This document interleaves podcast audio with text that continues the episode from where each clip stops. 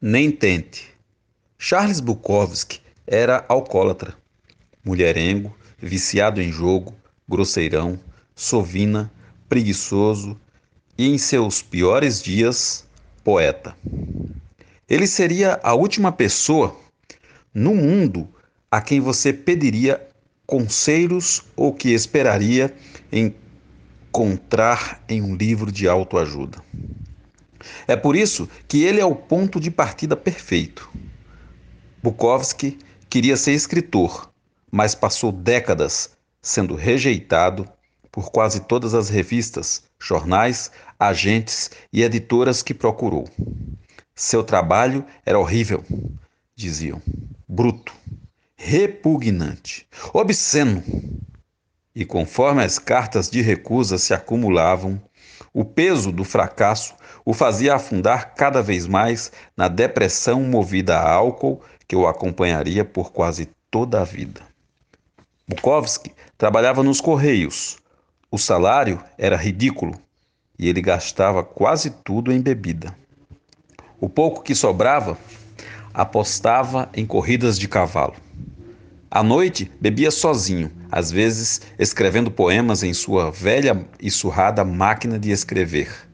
Não raro, acordava no chão, tendo apagado de tão bêbado. Três décadas se passaram assim, resumidas a um grande borrão de álcool, drogas, jogatina e prostitutas.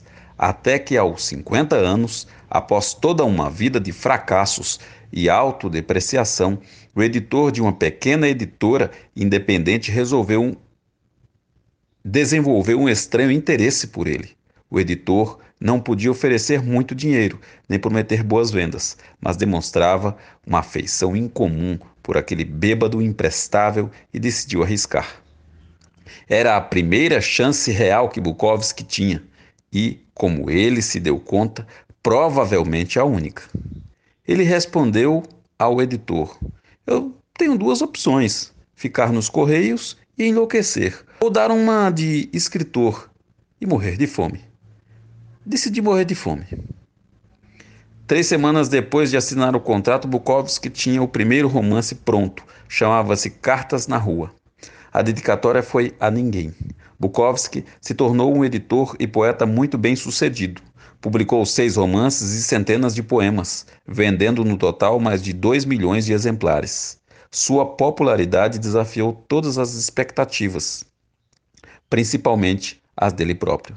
História como a de Bukowski são a base de nossa narrativa cultural. Sua trajetória personifica o sonho americano. Lute pelo que você quer e nunca desista, e assim alcançará seus sonhos mais loucos.